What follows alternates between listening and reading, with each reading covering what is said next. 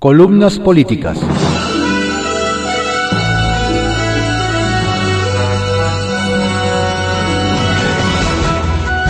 Continuamos con la audiosíntesis informativa de Adrián Ojeda Román, correspondiente a hoy viernes 26 de marzo de 2021. Vamos con algunas columnas políticas que se publican en periódicos de circulación nacional y portales informativos.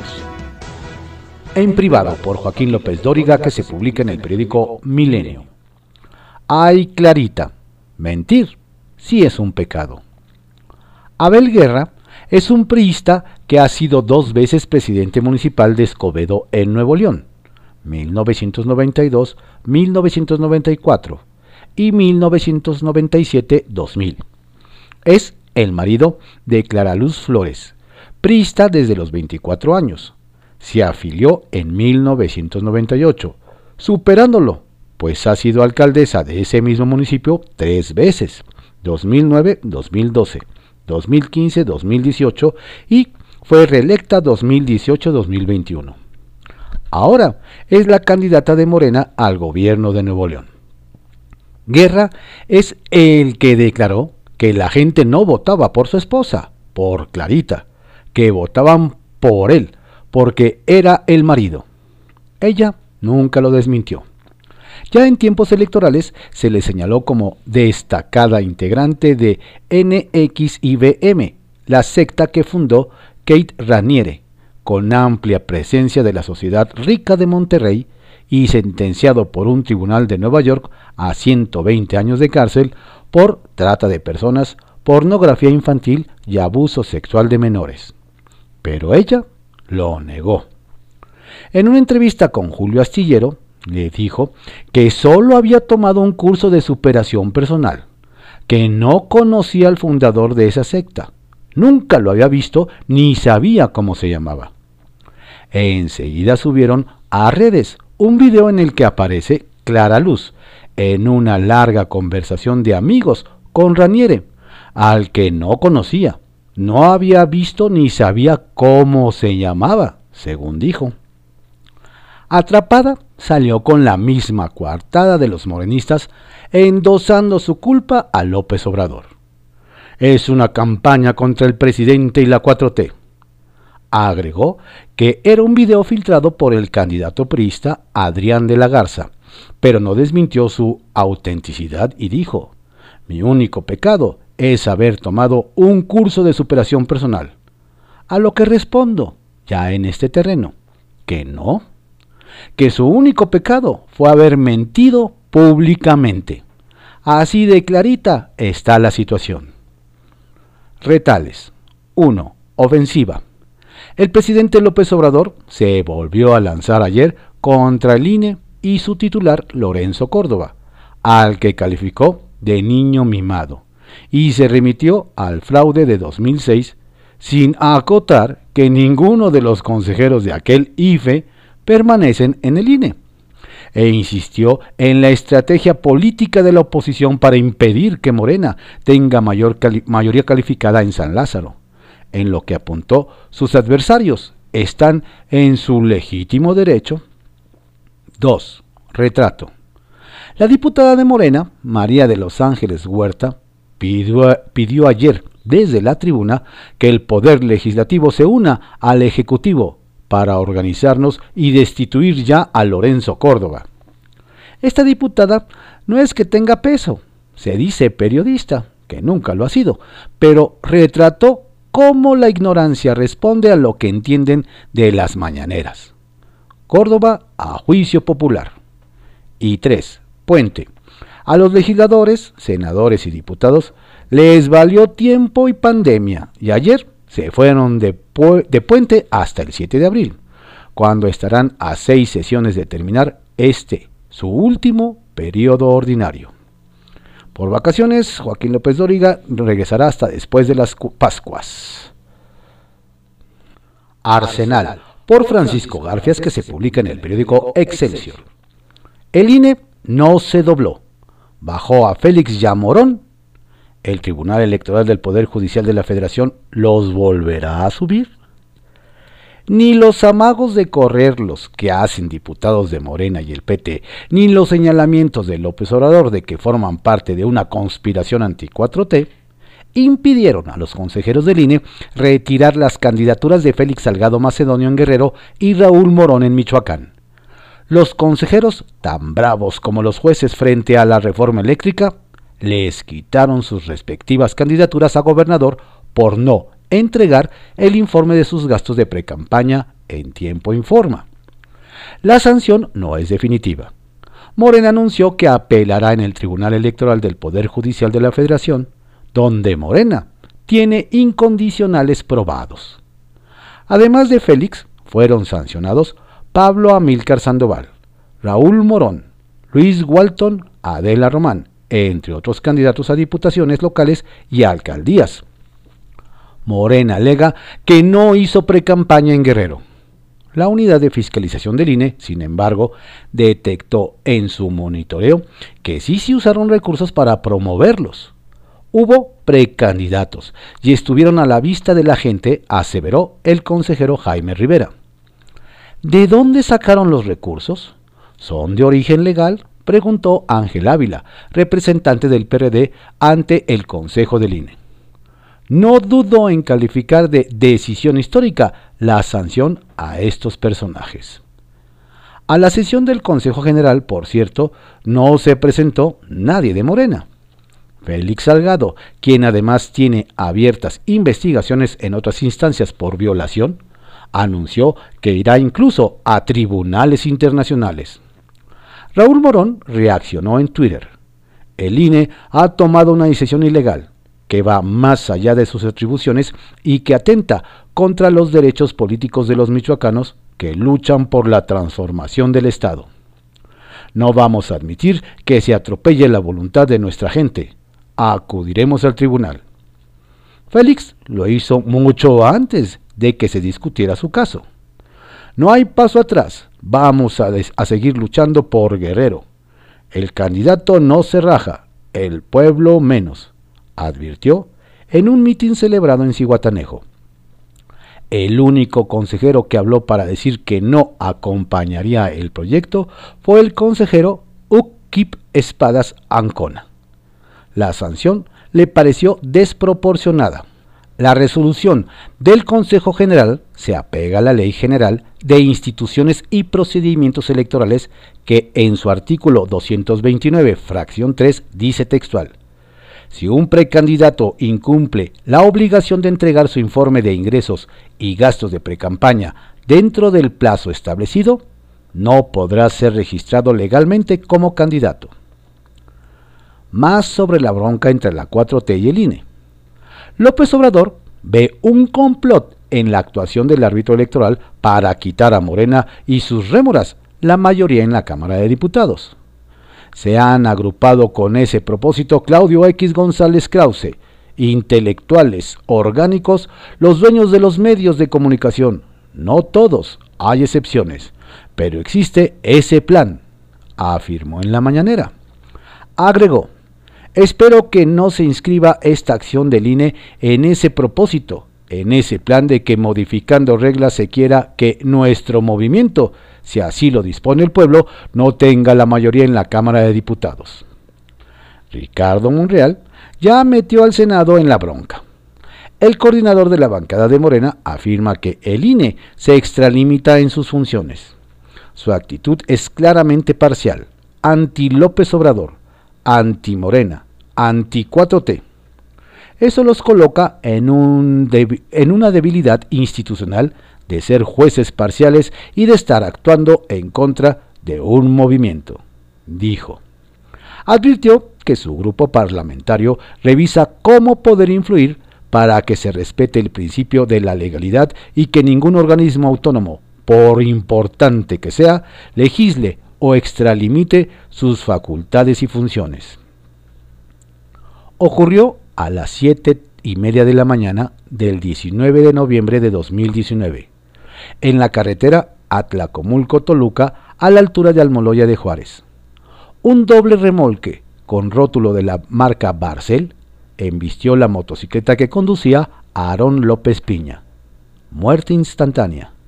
En el, desamparo, en el desamparo quedaron su viuda, Daisy García López, y sus pequeños hijos, Alexis, 7 años, y Santiago, 5 años.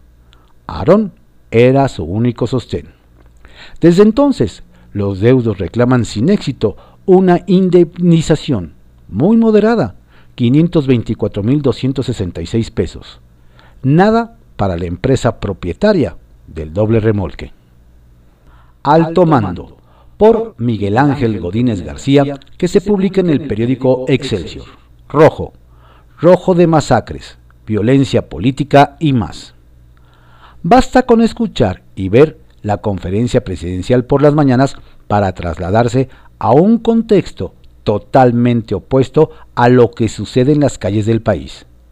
Calles en donde ocurre el día a día de cada estado, ciudad, institución o familia, o el de cada mexicano que entiende cada vez menos lo de vamos bien, cuando su economía, su salud, su trabajo y la creciente inseguridad y violencia les muestran justo lo contrario.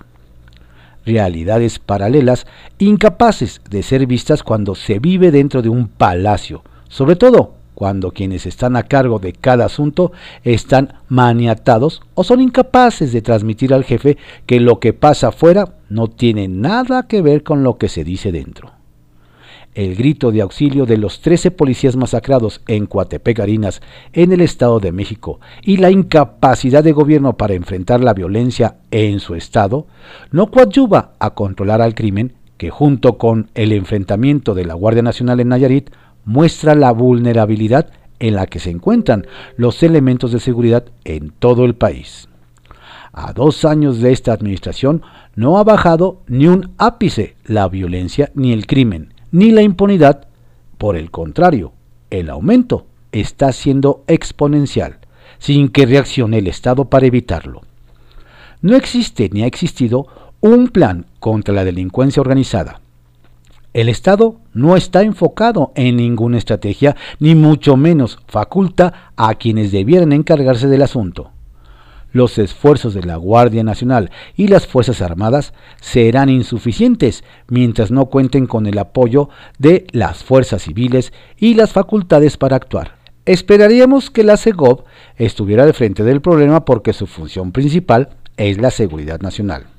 Hoy, esa Secretaría no se encarga de nada, al igual que la Secretaría de Seguridad Pública Ciudadana, Rosa Isela, quien aún ni siquiera ha dado línea de por dónde empezar. La ineptitud y negligencia de los titulares de estas secretarías generan preocupación en Estados Unidos. La falta de acción en el problema más grave del país provoca la visita de la coordinadora para la frontera sur, Roberta Jacobson. Sin duda, una condición impuesta a cambio de vacunas, a pesar de los esfuerzos de la Cancillería por asegurar lo contrario no es para menos la preocupación del presidente Biden, que debiera ser la nuestra. Es el aumento en las filas del crimen que se favorecen con migrantes que ingresan a nuestro país en las peores condiciones humanas. El ejército mexicano puso a disposición de la Fiscalía General de la República el decomiso de 5.000 supuestas vacunas Sputnik 5, que se dirigían de Campeche a Honduras en una aeronave privada. Seis personas fueron detenidas y puestas a disposición de la autoridad inverosímil. La declaración de la Fiscalía General de la República al asegurar que los detenidos lograron escapar cuando permanecían en un hotel en Campeche. La lucha intestina rumbo a las elecciones del 6 de junio nos está mostrando el nivel de violencia política que tiene el proceso electoral del país.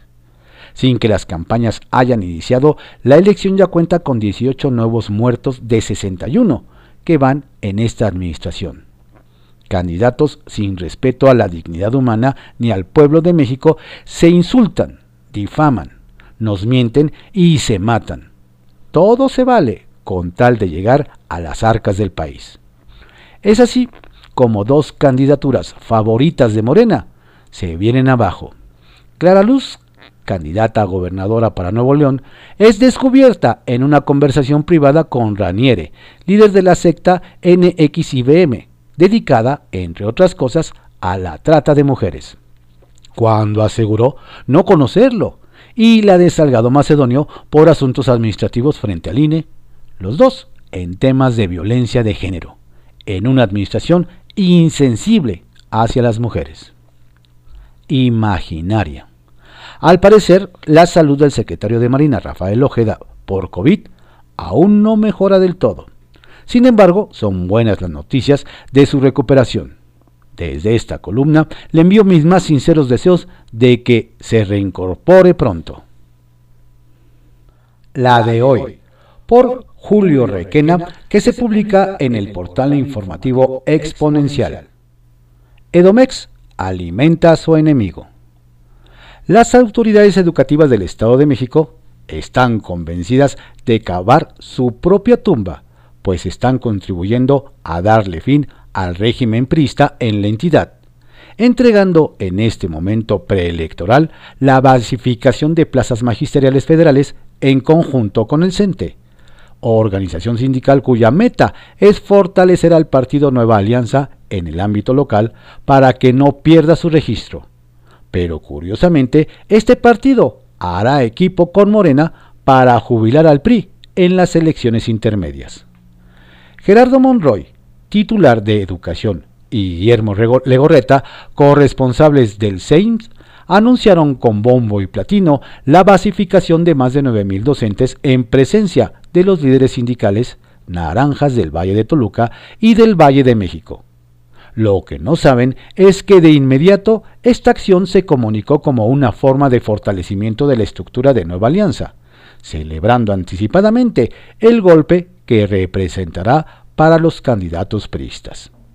Sin embargo, este comunicado no cayó como lo esperaban, pues los profesores están convencidos de votar por Morena y saben que la basificación es un derecho ganado por el trabajo que realizan en las escuelas o centros de trabajo, y no por líderes sindicales del CENTE, quienes en el sexenio de Enrique Peña Nieto aceptaron su pérdida casi de rodillas, a cambio de privilegios personales. Se alimenta un monstruo que no sabe quién controla y que tanto dañará al sistema, pues los líderes charros del CENTE están envilecidos de poder y usarán ese beneficio para llevar agua a su molino individual, pues hay una disputa enorme por las plurinominales de Nueva Alianza. Parte de la estructura quiere entregar buenas cuentas a Morena y una parte más quiere fortalecer el proyecto de redes sociales progresistas. Lo cierto es que quien entrega la basificación es un gobierno priista, al que nadie del magisterio desea apoyar. Quizá los funcionarios de educación y el CEIEM se engañan pensando que con estas acciones están recuperando la base social del PRI pero nada más lejos de la verdad, dado que esos maestros federales están listos para asumir o apoyar un gobierno de izquierda y trabajarán para que en el 2023 haya un cambio en la gubernatura, jubilando el viejo régimen. Una vez entregadas las bases, ni este gobierno ni la futura administración podrán quitarlas pese al sentido de la votación. La gran duda es ¿Quién acaba de comprar esos casi 10.000 votos? ¿El Panal? ¿Redes sociales progresistas o Morena? Pues así como se hizo el anuncio oficial de la parte gubernamental mexiquense, se prepara un comunicado federal de respaldo al magisterio por parte de la Cuarta Transformación que, en resumen, dirá Andrés Manuel López Obrador cuida y vela de la estabilidad laboral de los maestros el gobierno del Estado de México ya perdió otras batallas mediáticas como las jornadas de vacunación, donde algunos ayuntamientos y en general el gobierno de AMLO le han ganado terreno en las simpatías de la ciudadanía al grado de que ni el logo ni el nombre de mexiquenses aparecen en el gusto del público. Para el libro de civismo, un tema que ha levantado muchos comentarios es la investigación sobre el salario rosa por parte del órgano superior de fiscalización del Estado de México. Al parecer, al gobierno estatal se le están juntando las deudas y los temas escabrosos ante el, antes de la elección intermedia. El secretario de Desarrollo Social ya prometió subsanar las observaciones en los 30 días que le confiere la ley y posiblemente este, este tema todavía esté vigente en la contienda, si la parte gubernamental no lo sabe cerrar a tiempo.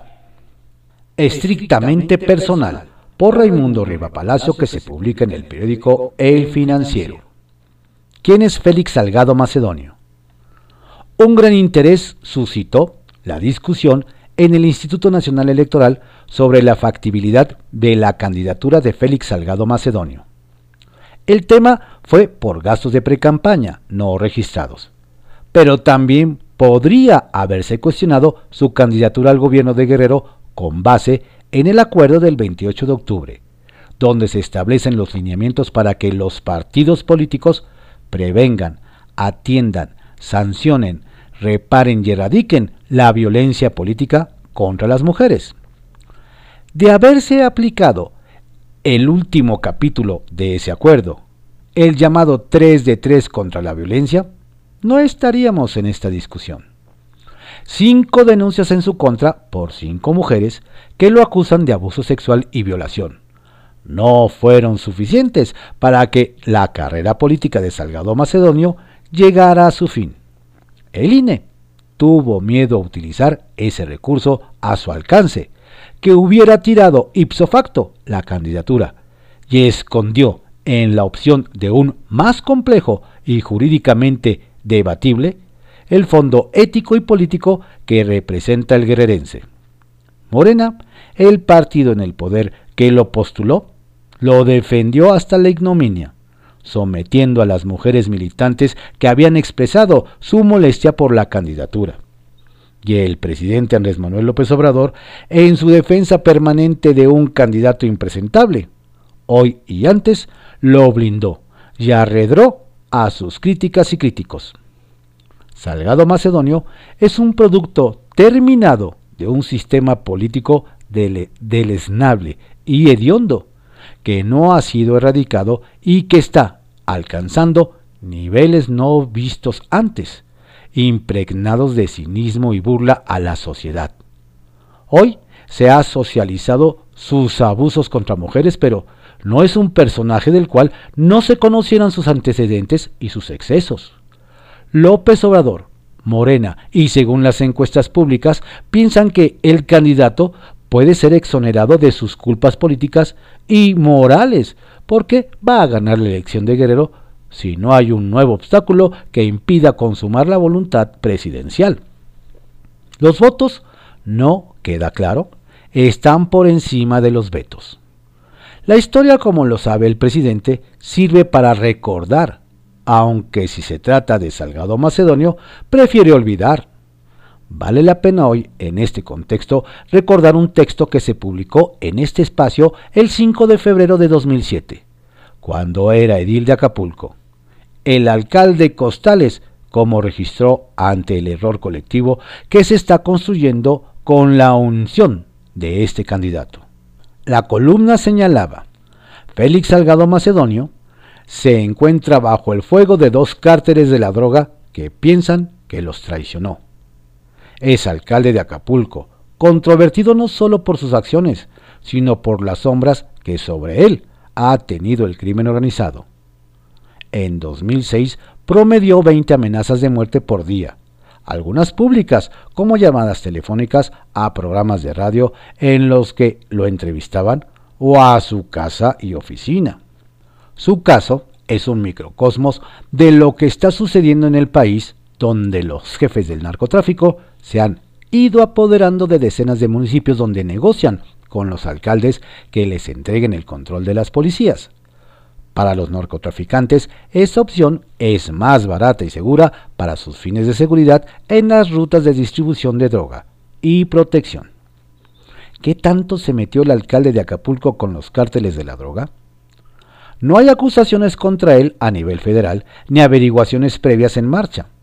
Sí se tienen indicios en el gobierno federal de que hubo dinero del narco en la campaña de Salgado Macedonio, pero no de uno, sino de los dos cárteles que se disputan la plaza de Acapulco, el de Sinaloa y el Golfo, que encabezan los hermanos Beltrán Leiva y su socio Joaquín el Chapo, Guzmán y el recientemente extraditado a Estados Unidos Ociel Cárdenas.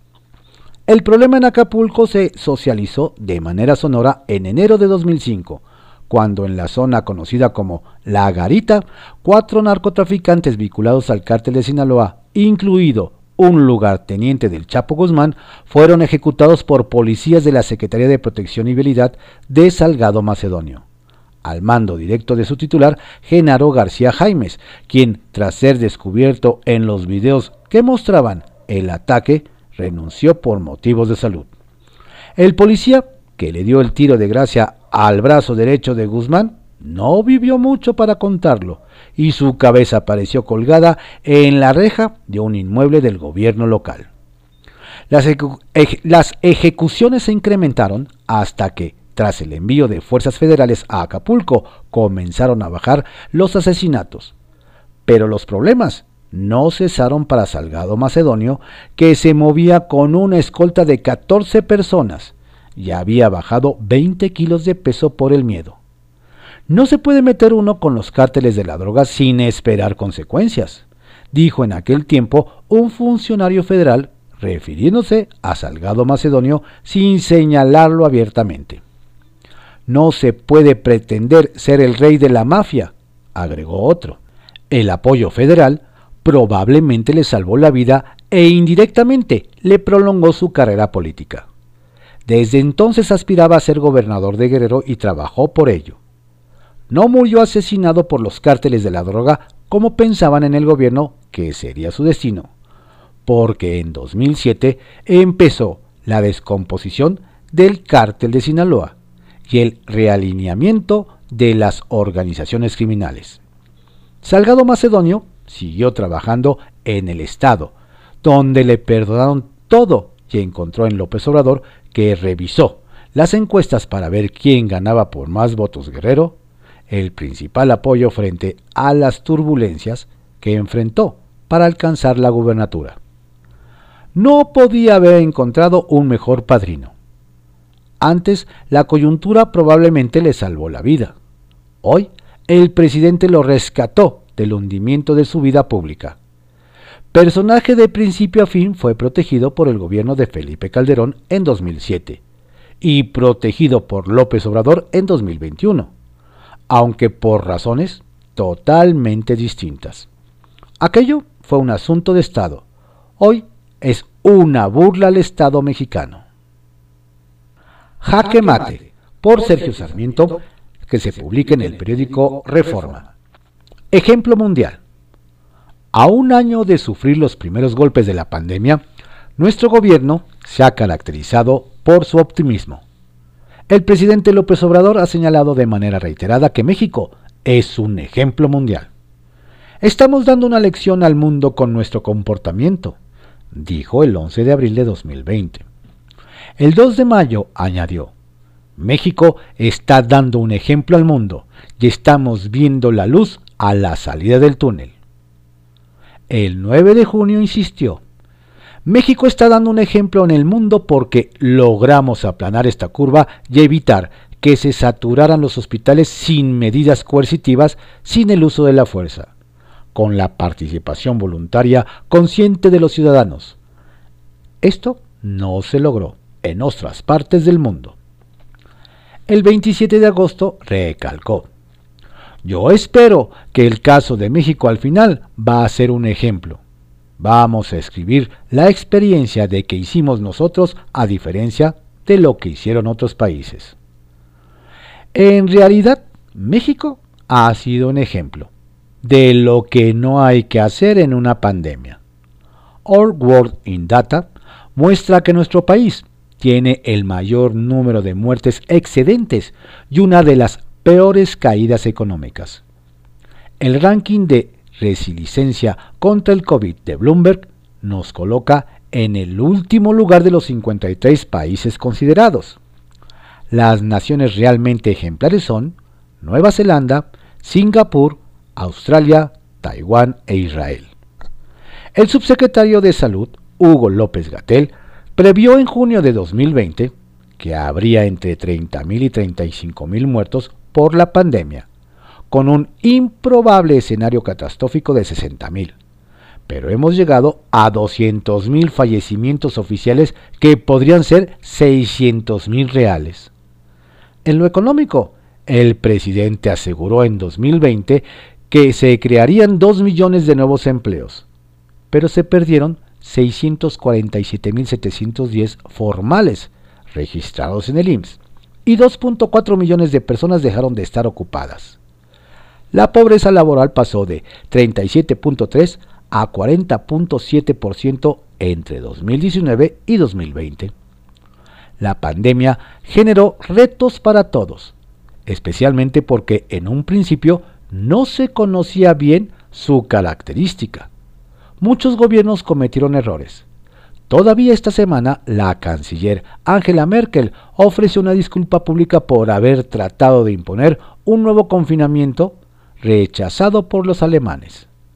La diferencia es que otros países han tomado mejores decisiones o han corregido las malas. Muchos gobiernos, por ejemplo, empezaron a promover el uso de la mascarilla cuando se demostró que la enfermedad se propaga fundamentalmente por aire. En México, el presidente insiste en no utilizarlas y el subsecretario López Gatel las minusvalora.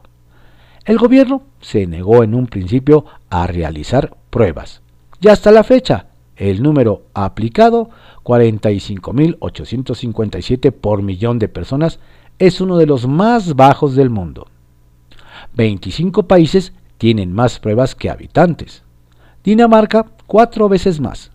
España, que AMLO presenta siempre como ejemplo del mal desempeño en la pandemia, acumula 895.590 pruebas por millón, 20 veces más. Es cierto que somos un país pobre, pero Chile ha aplicado 561.992 pruebas por millón. Las malas políticas se han traducido en México en 1.537 muertes oficiales por millón. Pero la falta de pruebas engaña. El mejor indicador de, lo, de la mortandad real es el 68% de muertes excedentes, el nivel más alto del mundo. Estamos cumpliendo un año en pandemia. El gobierno no es responsable de la enfermedad, pero sí de haber actuado con ignorancia y prepotencia. Si en vez de insistir en que somos un ejemplo para el mundo, el presidente hubiera escuchado a los científicos, no seríamos un ejemplo, de lo que no se debe hacer. Estrategia. Existe una estrategia política en contra nuestra para que el movimiento de transformación no tenga mayoría en la Cámara de Diputados, declaró ayer AMLO. No es la primera vez que sostiene que una conspiración se opone a su causa. Por eso dice que todas sus derrotas han sido producto de fraude.